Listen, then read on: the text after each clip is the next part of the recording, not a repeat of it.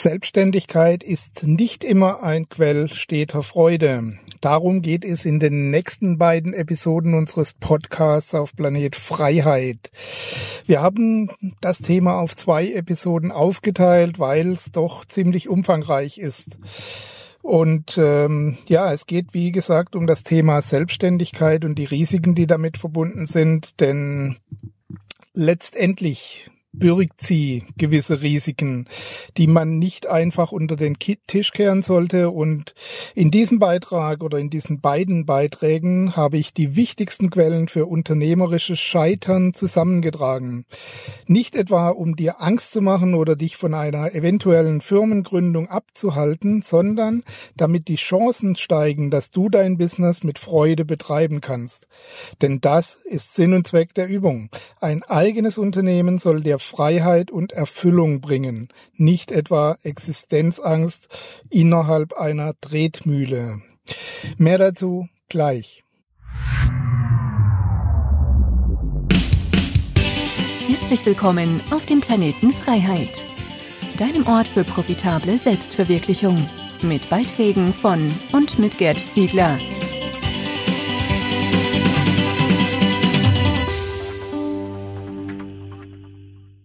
Wenn es um Fehlerquellen geht, die zum Scheitern eines unternehmerischen Abenteuers führen, dann lassen sie sich in zwei Hauptbereiche unterteilen. In technische oder sagen wir handwerkliche Fehler und in falsche Denkansätze, also in sogenannte Mindset-Fehler, um das mal ein bisschen moderner auszudrücken.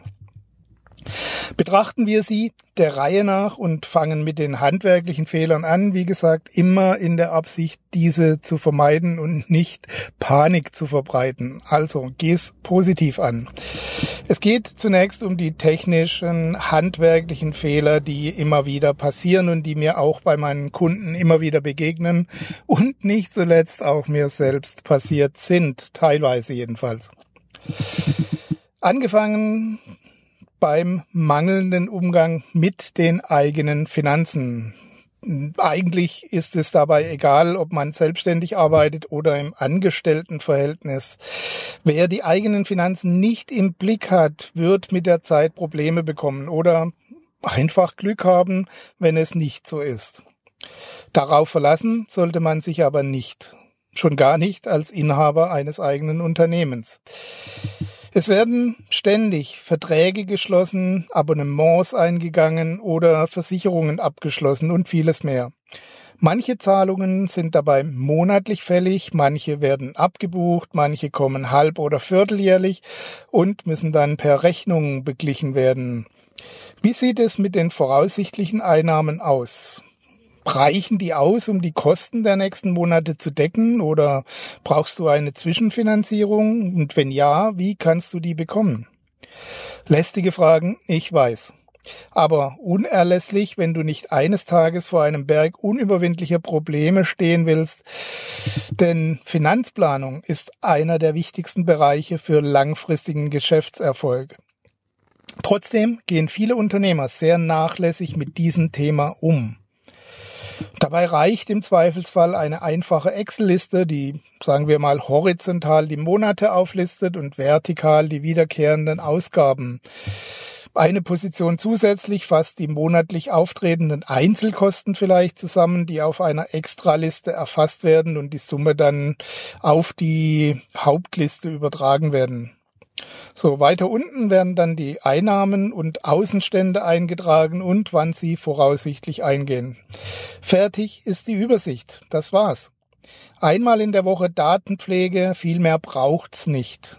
Mit einer Buchhaltungssoftware, die diese Zahlen zuverlässig sammelt und ausspuckt, geht's natürlich noch einfacher.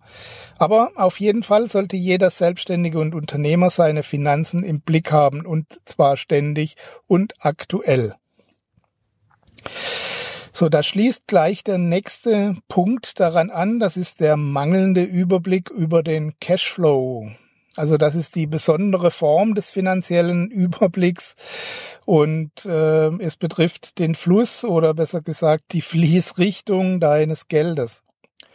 Solange du alleine arbeitest und einige wenige Vorgänge in deiner Firma hast, geht das vielleicht noch eher freihändig. Aber wenn es gilt, mehrere Aufträge und Verpflichtungen im Auge zu behalten, brauchst du ein Instrument, ein Tool, mit dem du den Überblick behalten kannst. Vor allem wenn mit der Zeit die ganzen Umsatzsteuer, Einkommensteuer, Vorauszahlungen, Krankenkassenbeiträge, Verrechnungen, Versicherungszahlungen, Löhne und Gehälter etc. dazukommen, da verliert man schnell den langfristigen Blick für die Fließrichtung des Geldes. Schließlich gehört dir nicht alles, was du einnimmst. Von 100 Euro Umsatz gehören rund 40 bis 50 Euro dem Staat, je nach Steuersatz. Er lässt dir dieses Geld zunächst auf dem Konto, aber irgendwann fordert er es von dir ein. Die Profis in den großen Konzernen arbeiten mit diesem Geld, bis es fällig ist, haben aber dessen langfristige Finanzierung natürlich immer im Blick. Für Einzelkämpfer ist diese Strategie nicht so einfach umzusetzen. Deshalb kann es eine gute Idee sein, 30 bis 40 Prozent aller Einnahmen auf ein extra Konto zu überweisen, und zwar in dem Moment, wo sie bei dir eingehen. Von diesem Konto aus kannst du dann bei Fälligkeit deine Steuern abführen. Gleiches gilt für Rücklagen, zum Beispiel für Neuanschaffungen, Wiederbeschaffungen und Investitionen. Ein Teil deiner Einnahmen sollte für diese Dinge zurückgelegt werden, denn irgendwann wirst du dafür Geld brauchen. Die Versuchung ist groß und verständlich, sich reicher zu fühlen, als man eigentlich ist. Das böse Erwachen kommt dann allerdings sicher, wenn du Geld ausgibst, das dir gar nicht gehört oder das du später für das Überleben deines Unternehmens brauchst. Das mangelnde Verständnis von Steuern und Versicherung schließt sich dann als nächstes an. Viele Firmen gehen nach zwei bis drei Jahren pleite. Warum ist das so? Nun, einer der Hauptgründe ist das mangelnde Verständnis, wie Steuern und Versicherungen funktionieren. Wenn du ein Unternehmen gründest, dann lassen dich die Behörden zunächst mal in Ruhe. Das ist schön von ihnen. Du kannst dann in Ruhe arbeiten und Einnahmen erwirtschaften. Eventuell musst du vierteljährlich Umsatzsteuererklärungen abgeben, aber die Einkommensteuer für das erste Geschäftsjahr lässt sich Zeit. Erst im September des Folgejahres oder bei Verlängerung sogar erst im Januar des übernächsten Jahres muss eine Steuererklärung abgegeben werden. Danach dauert es nochmal rund ungefähr drei Monate, dann kommt der erste Steuerbescheid vom Finanzamt nach der Bearbeitung und die Nachzahlung für das erste Geschäftsjahr plus die Vorauszahlung für das aktuelle Jahr und das zweite Geschäftsjahr ist ja mittlerweile auch schon um und die Steuer dafür wird in absehbarer Zeit ebenfalls fällig werden. Du siehst schon, du hast zwei Jahre lang eine immer größer werdende Bugwelle vor dir hergeschoben, die nun über dir zusammenbricht. Gleiches gilt für die Krankenversicherung, sofern du freiwillig bei der gesetzlichen Versicherung bleibst, denn die richtet sich nach deinem Einkommen. Dann wird ein oft geringer Betrag angesetzt, wenn du startest und auf Basis des Steuerbescheids wird dann der wirklich fällige Beitrag berechnet. Fällt der Gewinn also dann am Ende höher aus als zunächst angesetzt, kommen auch hier Nachzahlungen auf dich zu. Plus höhere Vorauszahlungen für die Folgejahre. Sorge dich also rechtzeitig dafür, dass du genügend Geld zur Seite legst und genau für diese Zahlungen vorsorgst. Siehe auch Cashflow. Das lässt sich erstens ruhiger schlafen und es sichert dir die Existenz deines Unternehmens. Denk auch dran, diese Rücklagen für diese Zahlungen anzupassen, wenn es geschäftlich aufwärts geht. Das wird nämlich auch gern vergessen. Der nächste Punkt auf der Liste der technisch-handwerklichen Fehler ist, die Feststellung, Umsatz ist nicht gleich Gewinn. Eine Binsenweisheit. Ich weiß. Und ich entschuldige mich dafür, dass ich das hier erwähne. Aber es geschieht nicht grundlos, denn viele Selbstständige und Unternehmer haben mit diesen beiden Zahlen immer noch ihre Schwierigkeiten. Die Geschäfte laufen gut, die Einnahmen stimmen, der Unternehmer oder die Unternehmerin leben gut von diesen Einnahmen, aber mit teilweise großer Zeitverzögerung kommen eben noch Kosten für Versicherungen, Steuern etc., wie vorhin schon erwähnt, die von diesen Einnahmen eben abgehen. Bei Angestellten und Arbeitern werden alle staatlichen Versicherungen und alle Steuern gar nicht erst ausbezahlt, sondern sofort vom Bruttolohn abgezogen. Als Selbstständiger oder Selbstständiger bist du selbst dafür verantwortlich, dass du die entsprechenden Beträge rechtzeitig zur Seite legst. Die Kosten dafür kommen eben zeitverzögert und nicht sofort, aber sie kommen so sicher wie die nächste Grippewelle. Hinzu kommen Rechnungen von Lieferanten, Dienstleistern, die eventuell ein großzügiges Zahlungsziel eingeräumt haben.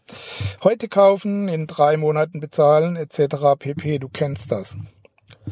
All das und noch ein paar Punkte mehr führen dazu, dass der Kontostand einem vorgaukelt, man hätte mehr Geld verdient, als dies tatsächlich der Fall ist. Habe deshalb immer deine realen Zahlen im Blick und lass dich nicht von zwischenzeitlichen Umsatzhochs dazu verleiten, über deine Verhältnisse zu leben. Die dauerhafte Existenz deines Unternehmens wird dir das danken. So, dann kommt noch ein Punkt, der ebenfalls oft falsch verstanden wird beim Techni bei den technisch-handwerklichen Fehlern. Und zwar die Neu- und Ersatzanschaffungen die oft unterschätzt werden oder falsch gehandhabt werden. Wenn man als Selbstständiger mit Angestellten und Arbeitern spricht, fällt eine Bemerkung immer wieder. Hey, du kannst dir das doch leisten, schließlich kannst du es ja absetzen oder abschreiben, ne? Viele Unbedarfte glauben tatsächlich, die Autos, Telefone und sonstigen Anschaffungswerte der Unternehmer würden vom Staat bezahlt. Anstatt der Steuer würde man sich einfach ein tolles Geschäftsauto zulegen und könnte sich diese Kosten komplett vom Staat wiederholen. Und die traurige Wahrheit ist, einige Selbstständige glauben das zunächst selbst auch. Das böse Erwachen kommt dann mit der Zeit. Denn erstens kann man nur von einem eventuell vorhandenen Gewinn etwas abschreiben. Zweitens bedeutet das keineswegs, dass einem die vollen Kosten erspart bleiben. Nehmen wir an, Selbstständiger macht 30.000 Euro Gewinn im Jahr und hat einen persönlichen Steuersatz von 33 Prozent. Dann muss er in diesem Jahr 10.000 Euro Einkommensteuer dafür bezahlen. Kauft er in diesem Jahr etwas, na, sagen wir zum Beispiel für 5.000 Euro, das er in Anrechnung bringen kann, also abschreiben kann in dieser Höhe, dann bedeutet das, dass er nun 25.000 Euro statt der 30.000 Euro versteuern muss. Lassen wir es der Einfachheit halber nun beim gleichen Steuersatz, dann muss er nun nicht mehr 10.000, äh, sondern eben 8.333,33 Euro bezahlen. Er spart durch seinen Kauf also nicht die vollen 5000 Euro, sondern rund 1700 Euro. Es lohnt sich also nicht blindlings einzukaufen, um Steuern zu sparen oder extra große Autos mit hohen Leasingraten zuzulegen, solange die Gewinnlage noch unsicher oder instabil ist. Sonst wird man ruckzuck von den Kosten aufgefressen und vom Verlust kann man gar nichts, aber auch überhaupt nichts absetzen. Last but not least gibt's Unternehmer, die denken, sie könnten auf Wachstum verzichten. Auch das ist ein großer handwerklicher Fehler. Ich bin bescheiden, mir reicht das, was ich jetzt erreicht habe, das ist mir völlig genug. Erst neulich hat mir das ein Kunde wieder entgegnet, als ich ihn auf die Wichtigkeit von Wachstum hingewiesen habe. Bescheidenheit ist eine Zier, doch besser lebt sich's ohne ihr. Diese grammatikalisch nicht ganz richtige, aber dafür umso wahrhaftigere Weisheit ist uralt und hat immer noch nichts von ihrer Gültigkeit verloren. Zumindest, wenn es um unternehmerische Ziele geht. Es gibt keinen Stillstand, nicht in der Natur und nicht in der Wirtschaft. Du wächst oder du vergehst. Es gibt nichts dazwischen, nix. Jeder Versuch, diesem Naturgesetz zu entgehen, ist von vornherein zum Scheitern verurteilt.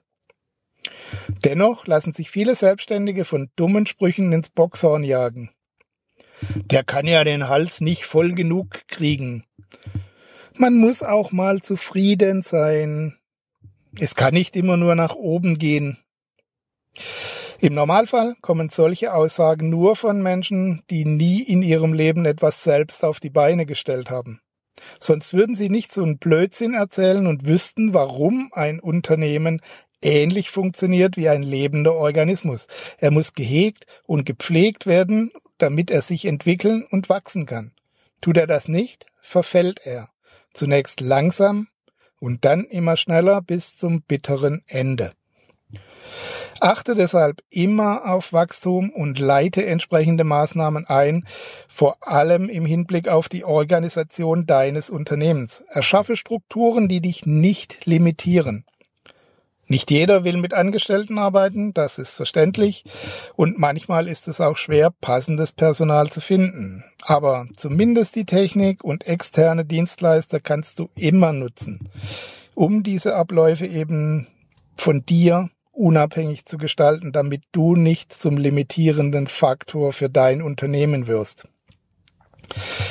So, das waren zunächst mal einige der handwerklich-technischen Fehler. Natürlich gibt's noch ein paar mehr. Die Liste hat keinen Anspruch auf Vollständigkeit, aber wir wollen hier auch kein Hörbuch füllen. Aber ich denke, die wichtigsten haben wir schon mal erfasst. In der nächsten Episode werden wir uns dann dem Denken, den Mindset-Fehlern zuwenden und äh, ein entsprechendes Resümee ziehen. Bis dahin schon mal alles Gute und bis bald, dein Gerd Ziegler. Das war dein Podcast für profitable Selbstverwirklichung. Wenn dir die Inhalte der Show gefallen haben, dann bewerte sie bei iTunes mit 5 Sternen und gib uns eine kurze Rezension. Damit hilfst du dem Planet Freiheit, auf Sendung zu bleiben. Bis bald.